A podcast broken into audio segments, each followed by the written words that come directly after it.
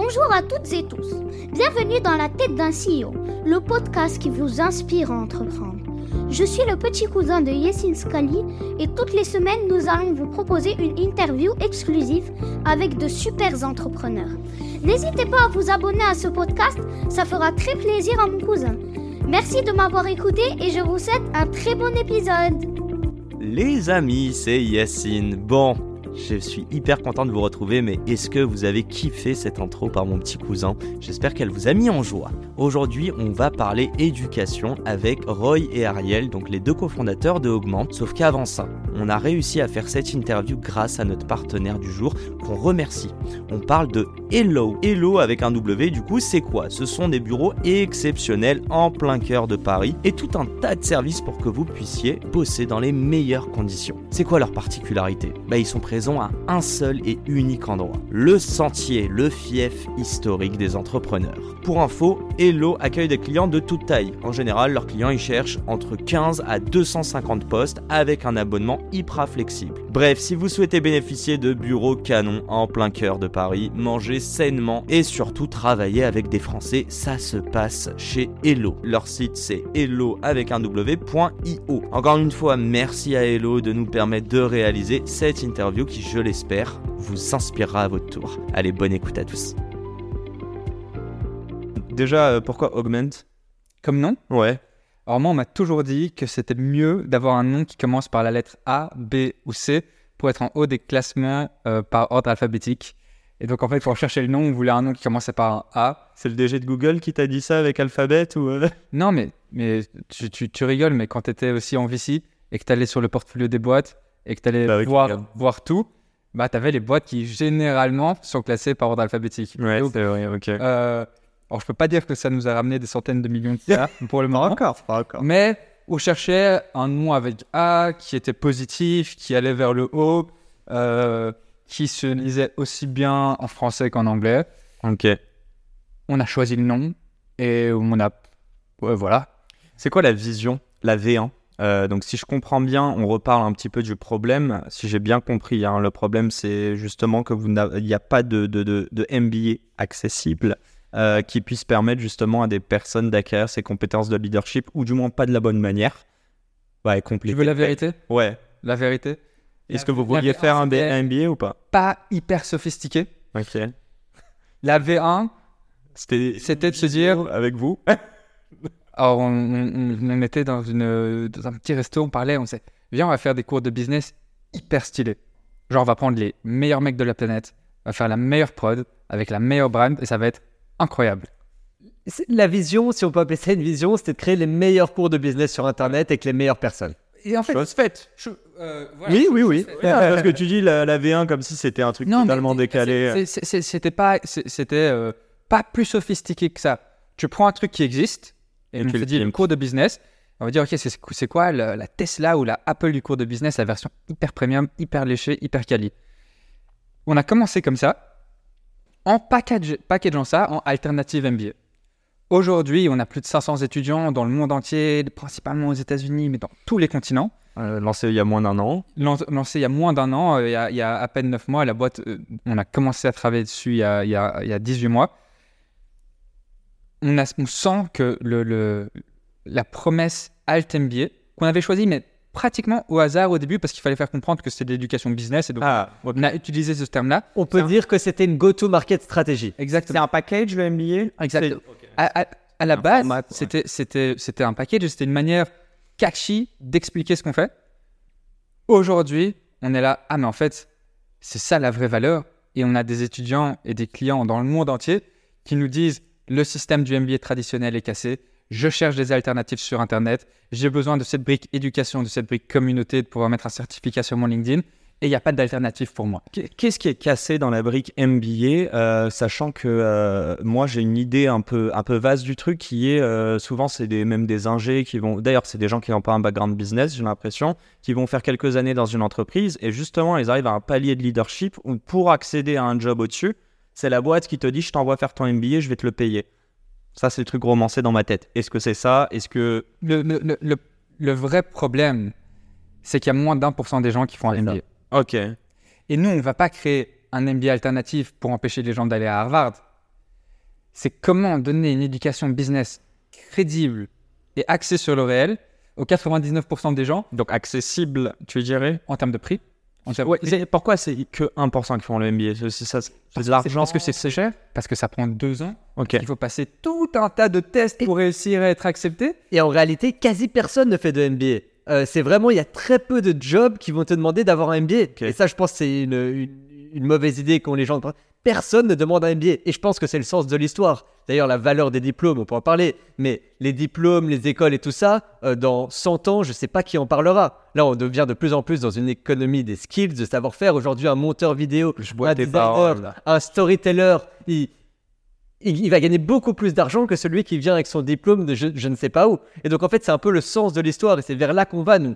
C'est qu'on essaie de donner aux gens une possibilité d'apprendre des skills du business qu'ils Ouais. pensent qu'ils auraient appris dans un MBA de manière très accessible, de manière très directe, de manière très flexible, où on met en fait l'accent sur euh, la qualité du contenu et non sur euh, l'honneur du diplôme.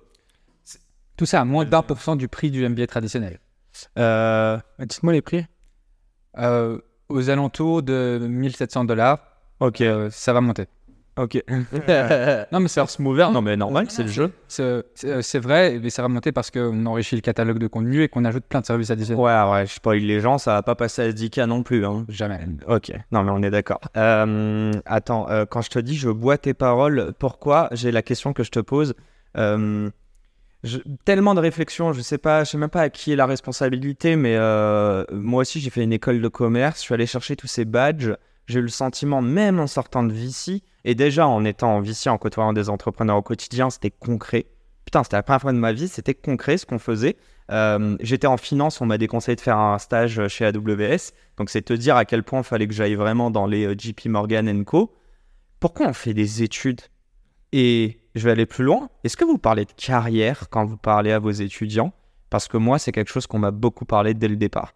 Euh, je sais pas ce que vous en pensez. Je pense que à l'heure actuelle, euh, les études sont encore très importantes. On va pas se mentir. Euh, Il y a une question que je peux me poser. Moi, comme je t'ai dit, j'ai failli ne pas faire de master. Si j'avais pas HEC, j'aurais été fondamentalement la même personne. Il n'y a aucune connaissance que j'ai appris à HEC que je n'aurais pas eu aujourd'hui.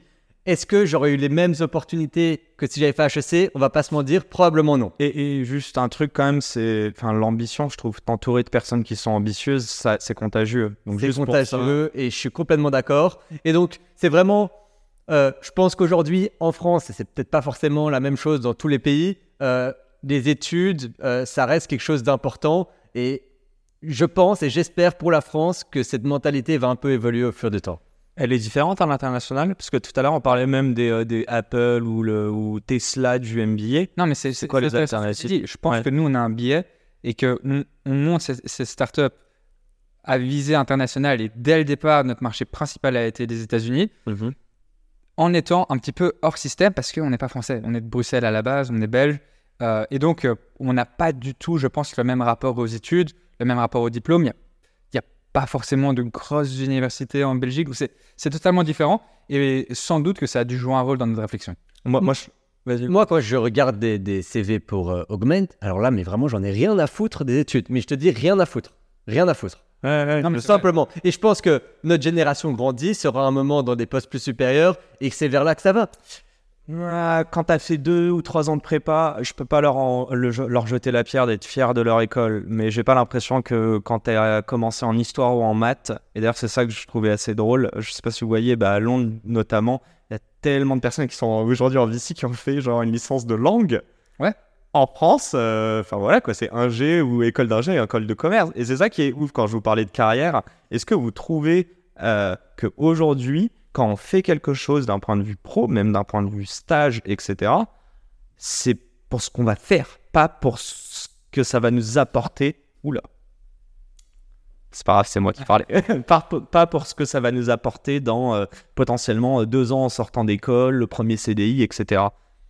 Alors, c'est- quelque part, c'est, c'est- je pense que c'est pas un bon conseil de dire euh, on s'en fout de la carrière. Euh, Non, mais, euh, Mais il y en a de plus en plus qui se posent la question du quotidien. mais quoi. exactement. Mais ce qui, ce qui est sûr, c'est que euh, analyser des décisions de qu'est-ce que je vais faire ensuite seulement sur le prisme de la carrière, c'est sûr, c'est pas une bonne idée. Ok. Et je pense que pour beaucoup de gens, euh, de la génération de nos parents, etc., euh, c'était, ils, ils avaient en tout cas une approche qui était beaucoup moins flexible, beaucoup plus linéaire d'une progression professionnelle. Ils restaient évidemment euh, beaucoup plus longtemps dans des boîtes. Il y avait des, des progressions qui étaient très différentes. Les boîtes évoluaient sans doute aussi beaucoup moins parce que les technologies évoluaient beaucoup moins. Donc le monde, le monde change. Mhm. Euh, le monde change, c'est une réalité. Et quelque part, euh, y, il y a des nouveaux acteurs qui vont émerger, qui vont euh, euh, remplir des, des- des besoins qui aujourd'hui ne sont pas comblés par les systèmes traditionnels, etc. Ça ne veut pas dire que c'est la fin des, des business schools traditionnels du tout. Vraiment, nous, vraiment, le but, c'est de pouvoir donner cette éducation-là à tous les gens qui n'en ont pas accès. Je, je sens que vous voulez Ouais, je, je pense que rebondir dessus. Je pense qu'aujourd'hui, dans le marché du travail, et surtout avec la nouvelle génération des, des gens qui ont plus ou moins notre âge, il y a vraiment deux types de personnes. Il y a celles qui travaillent pour partir en vacances et celles qui partent en vacances pour pouvoir mieux travailler. Et que quand tu montes une start-up comme la nôtre, euh, j'ai besoin du deuxième type de personnes. Celles pour qui euh, la carrière est extrêmement importante, l'ambition, l'envie de faire les choses, sentir que euh, le travail prend une place centrale dans la vie. Et aucune critique de personne de quoi que ce soit. hein. Je comprends tout à fait et c'est cool que notre génération permet ce type de mode de travail-là. En fait, tu peux travailler de partout et en fait, tu travailles parce qu'en fait, tu es content de pouvoir partir à gauche, à droite et avoir une vie bien plus flexible. Et je pense que c'est vrai qu'il y a ces deux types de personnes là aujourd'hui dans le marché du travail avec la nouvelle génération. Et c'est la fin de cet épisode. Si cet épisode vous a plu, n'hésitez pas à nous soutenir en nous mettant 5 étoiles sur les plateformes, en vous abonnant évidemment et en nous laissant des commentaires. Hâte de vous retrouver la semaine prochaine. Ciao